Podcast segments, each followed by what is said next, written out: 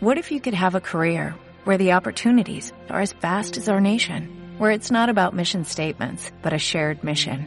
At U.S. Customs and Border Protection, we go beyond to protect more than borders, from ship to shore, air to ground, cities to local communities. CBP agents and officers are keeping people safe.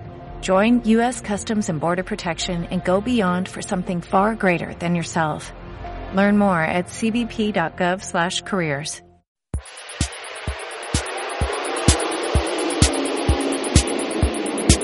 Tiempo de análisis.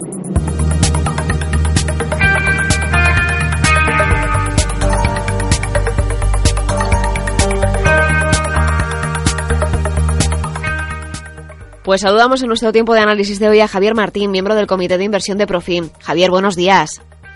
¿Qué tal? Buenos días a todos. Una semana para seguir reflexionando sobre las preocupaciones de los inversores y sobre la materia que nos interesa en los viernes, que son los fondos de inversión.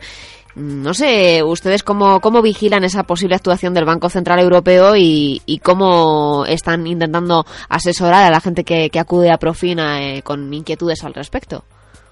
Pues efectivamente, en los próximos días el Banco Central Europeo eh, tomará decisiones.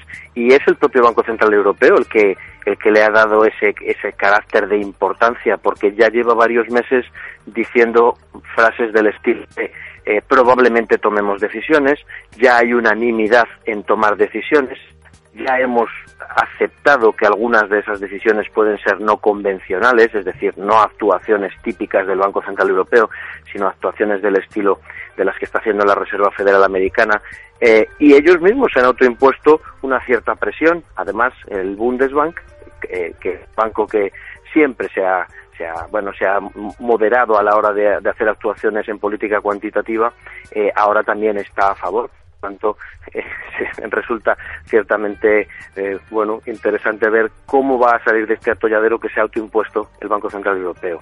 Además, eh, seguimos con muchas inquietudes ¿no? en el horizonte, porque la primera de ellas podría ser pensar en esos fondos de renta fija y pensar si seguirán siendo interesantes de cara al medio largo plazo, porque entiendo que, los inversores también siguen vigilantes de, la renta fija, aparte de que la renta variable europea ha sido una de las primeras apuestas que se hicieron cuando llegó el 2014 ¿no? a, los calendarios.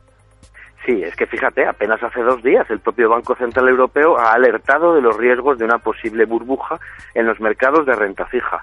Entonces los inversores, pues, pues lógicamente escuchan esas cosas y, automáticamente se plantean si los fondos que tienen tienen renta fija y en caso de tener renta fija, ¿qué tipo de renta fija tienen? Bueno, la que nosotros recomendamos, la renta fija que nosotros recomendamos y que creemos que aún tiene recorrido, va en distintas, en diferentes categorías. Eh, por un lado estarían los fondos, que llamamos fondos monetarios o fondos eh, de, depósitos, estos depósitos, que son productos muy estables y en los que podemos, con una estabilidad enorme, aspirar a rentabilidades de entre el 2, 2,25%. Después estarían los fondos de renta fija europea, de empresas europeas, pero con el calificativo de bonos de corto plazo, empresas de corto plazo. Ahí apostamos tanto por empresas de rating elevado como empresas de rating bajo. Es lo que llaman el high yield o los bonos basura y también con duraciones bien bajas. En la parte gente también encontramos inversiones muy interesantes, por ejemplo, bonos invertidos por países pues del estilo de Brasil o de México o eh, un Polonia. Son países dentro de la categoría de emergentes que creemos que no van a tener ningún problema para pagar. También una vez más en duraciones cortas de uno, dos, tres años máximos y con una característica y es que los bonos que emitan esos países sean en dólares eh, y, en, y en euros en el caso de los dólares, cubriríamos el riesgo de divisa. Como vemos, hay distintas categorías en la renta fija en las que todavía se puede ganar.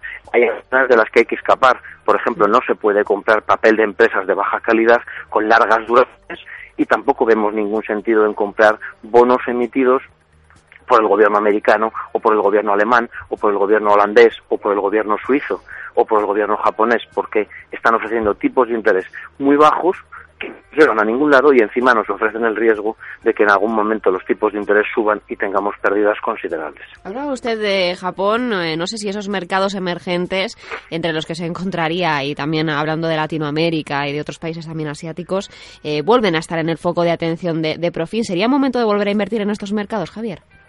Sin duda, sin duda. Creemos que es un buen momento para los mercados emergentes, especialmente en la parte de la renta variable para los emergentes asiáticos incluyendo Asia y eh, China y Hong Kong, pero eh, también la periferia de, China, todos los países que están alrededor, lo que se llaman los tiras de China, los de las fronteras que tiene China. Eh, creemos que es un momento muy apropiado. Ahora bien, hay que entender que las fluctuaciones a las que va a estar sometida nuestra inversión va a ser importante. Por lo tanto, número uno, que mi perfil de riesgo sea el adecuado, que tenga un horizonte de inversión de medio y largo plazo y bueno, pues número dos, diversificar, caramba, tiene que ser una parte, un 5, un 7, un 10, un 15% de mi cartera, como mucho, puede estar en este tipo de activos. Y también en la renta fija, eh, como hemos visto antes, eh, eh, pensamos que los mercados emergentes en la renta fija también tienen ahí una, una, oportunidad interesante de rentabilidad con un nivel de seguridad bastante bueno, bastante elevado, porque no es momento en el que la mayoría de los emergentes les estemos viendo con problemas financieros. Eh, al revés, hay un saneamiento importante y hay crecimiento económico que, que está consolidando este, este saneamiento. Aparte de, esos emergentes que podrían tener un buen comportamiento de cara al medio plazo, ¿hay alguna inversión dentro de la bolsa que ustedes vigilen? ¿Qué motores podrían hacer subir a, los mercados en los próximos meses? ¿Dónde podría estar el valor, no? Sí, para nosotros el mercado europeo es el, eje central.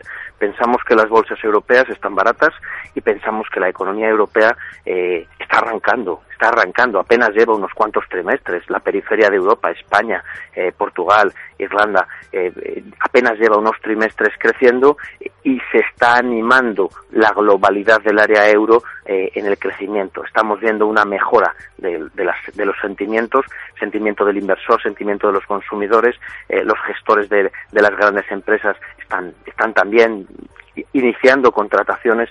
Por lo tanto, estamos viendo que la economía europea inicia una, un, periodo de crecimiento que tendría que ser muy largo, podría ser muy largo, porque partimos de una situación de desastre monumental. Eh, el que se montó pues bueno, pues tras la subprime y tras los problemas que tenían muchos de los países europeos. Ahora es el momento en el que estas economías están creciendo, por detrás irán, por supuesto, las cuentas de resultados de las empresas que podrían mejorar y bastante. Por lo tanto, el mercado europeo eh, prioritario, incluyendo la bolsa española o la bolsa italiana eh, o la bolsa inglesa, que son, que son tres mercados especialmente apetitosos sin descartar el mercado americano, en el que vemos que hay un dinamismo ya muy superior, que nada tiene que ver con el dinamismo que está teniendo la economía europea. Ellos han hecho los deberes de otra manera y están ya en la fase 3 o 4 de crecimiento, cuando nosotros apenas estamos pasando de la 1 a la 2. Eh, y allí, en la, en, la bolsa americana, eh, con buenos gestores se siguen encontrando oportunidades, pero muy interesantes. Yo supongo que es que hay veces que somos como los alumnos que, les cuesta hacer los deberes. Los hacemos, pero cuando nos lo han dicho dos o tres veces, ¿no?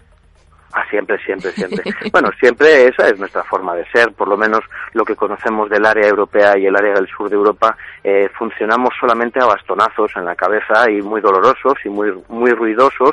Y una vez que, eh, bueno, eh, supongo que la historia, la historia nos, nos, nos, va dejando las líneas de lo que sucedía día a día en los últimos cinco años y, ya, ya tenemos algunos titulares muy gordos.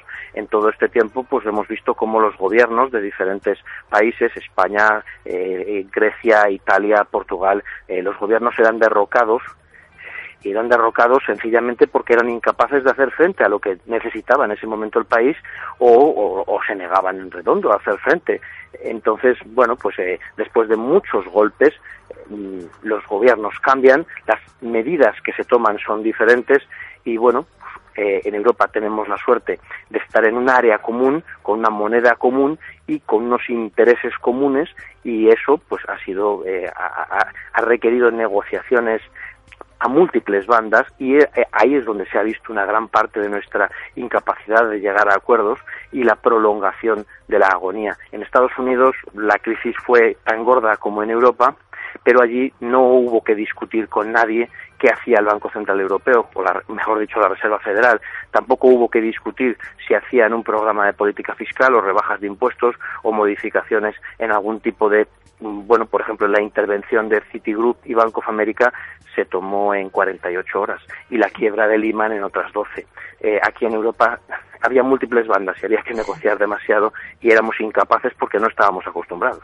También entiendo que en estos momentos en donde ya llega casi las vacaciones, llega ese final del primer semestre del año, habrá mucha gente que esté preocupada con qué hacer con ese dinero que, que está venciendo tanto en depósitos como en bonos. ¿Cuál es la recomendación que le hacen desde Profin? La recomendación es, en primer lugar, utilizar un vehículo que sea seguro, un vehículo que diversifique y un vehículo que tenga ventajas fiscales. Y esos son los fondos de inversión. Y el día que dejen de ser interesantes los fondos de inversión, pues diremos otro, otro vehículo que sea igualmente interesante o el más interesante. A partir de ahí, ¿qué fondos de inversión comprar? Bueno, pues si son ahorros eh, que nos van a acompañar durante muchos años, pues podemos hacer un planteamiento de comprar fondos que tengan un poquito de bolsa, fondos mixtos con 10, 15, 20% en bolsa, o si somos un inversor de más largo plazo, que tenemos más capacidad de ahorro y tenemos eh, claridad en que esos ahorros que tenemos ya hechos eh, son para el largo plazo, podemos y, nuestro corazoncito asume un poquito más de bolsa, pues podemos incluir fondos mixtos, fondos de renta variable.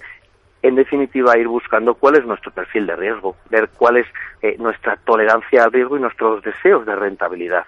Y, por supuesto, si lo que queremos es tranquilidad absoluta, hay un buen montón de fondos de inversión que están gestionados por equipos que literalmente se desviven por obtener rentabilidades y no dar sustos a los partícipes. Gestoras como Renta 4, que todos conocemos, eh, tienen un Renta 4 Pegasus, es un producto de renta fija que nunca va a ganar el 14% porque no incluye renta variable. Es un fondo muy tranquilito y su aspiración es ganar 3, 4, 5, 6%. Tampoco nos van a garantizar nunca la rentabilidad, pero sí que garantizamos que detrás hay un equipo muy dedicado a gestionar ese dinero. Creo que gestionan 100 millones de euros y lo hacen muy bien y desde hace muchos años. Por lo tanto, tenemos una garantía. Hay que buscar fondos de ese estilo. Y tenemos también ese informe del Observatorio Inverco hablando de esos planes de pensiones. Siempre con José María eh, le, pregunto, porque yo estoy en esa franja en la que eh, pensamos que ya no vamos a tener pensiones cuando nos jubilemos y, nos preguntamos qué hacer. Entonces eh, es interesante yo creo también echar un vistazo a, esos últimos datos que hay en materia de pensiones. Sí, eh, bueno, vemos, vemos que los españoles que eh, a trancas y barrancas como pueden, saliendo de esta crisis, van incrementando sus aportaciones a los planes de pensiones. Conscientes, conscientes de que en el futuro, por pura lógica, la pirámide poblacional eh, pues, pues nos, nos va a hacer polvo a los que tenemos ahora mismo 35, 40, 45 años, eh, 50 años, pues porque va a haber muchas menos personas trabajando para nosotros de las que ahora estamos trabajando para los que tienen 70 u 80 años.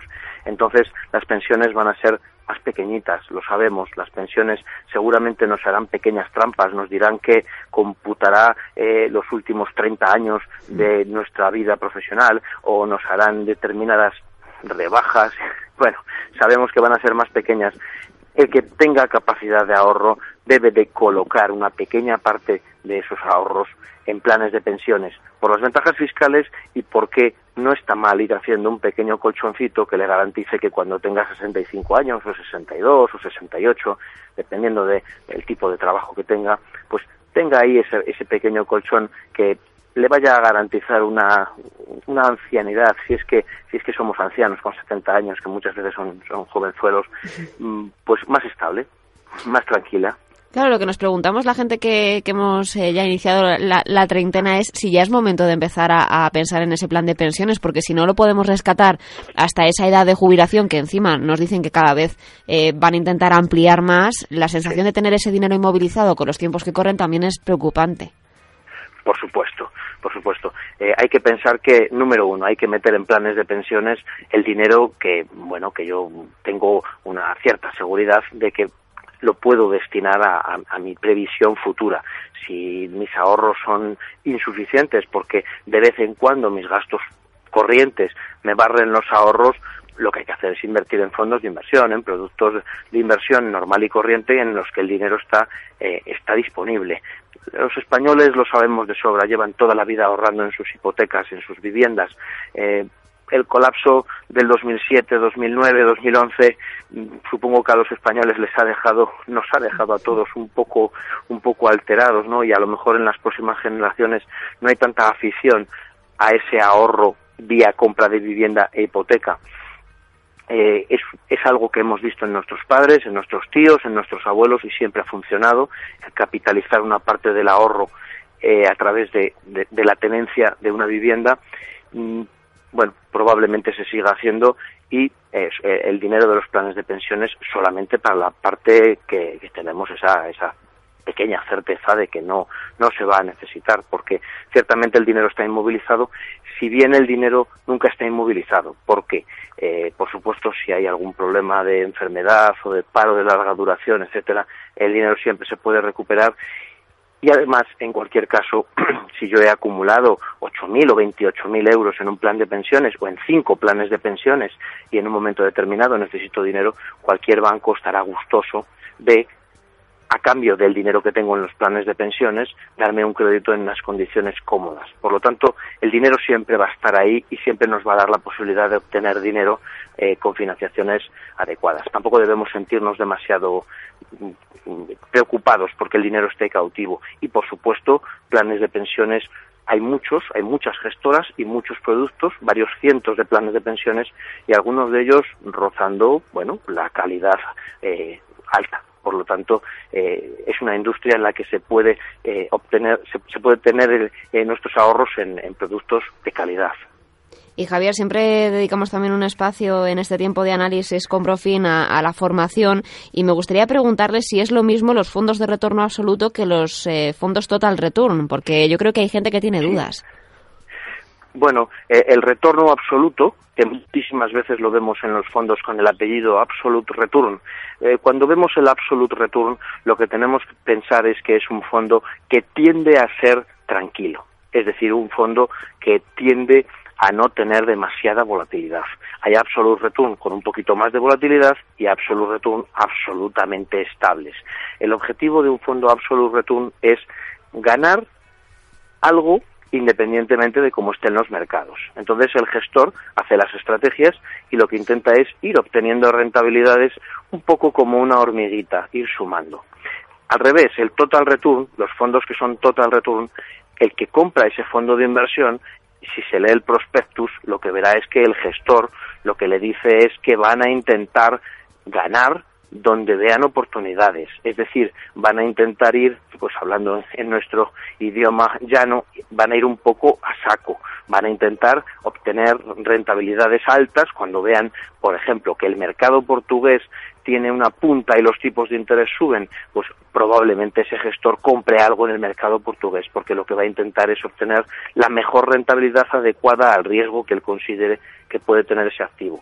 Por lo tanto, un fondo total return pues hombre, no nos debe sorprender que termine un año con un más 11 y que termine un año con un menos 7, porque lo ha intentado y se puede equivocar y algunos años podrían venir malos.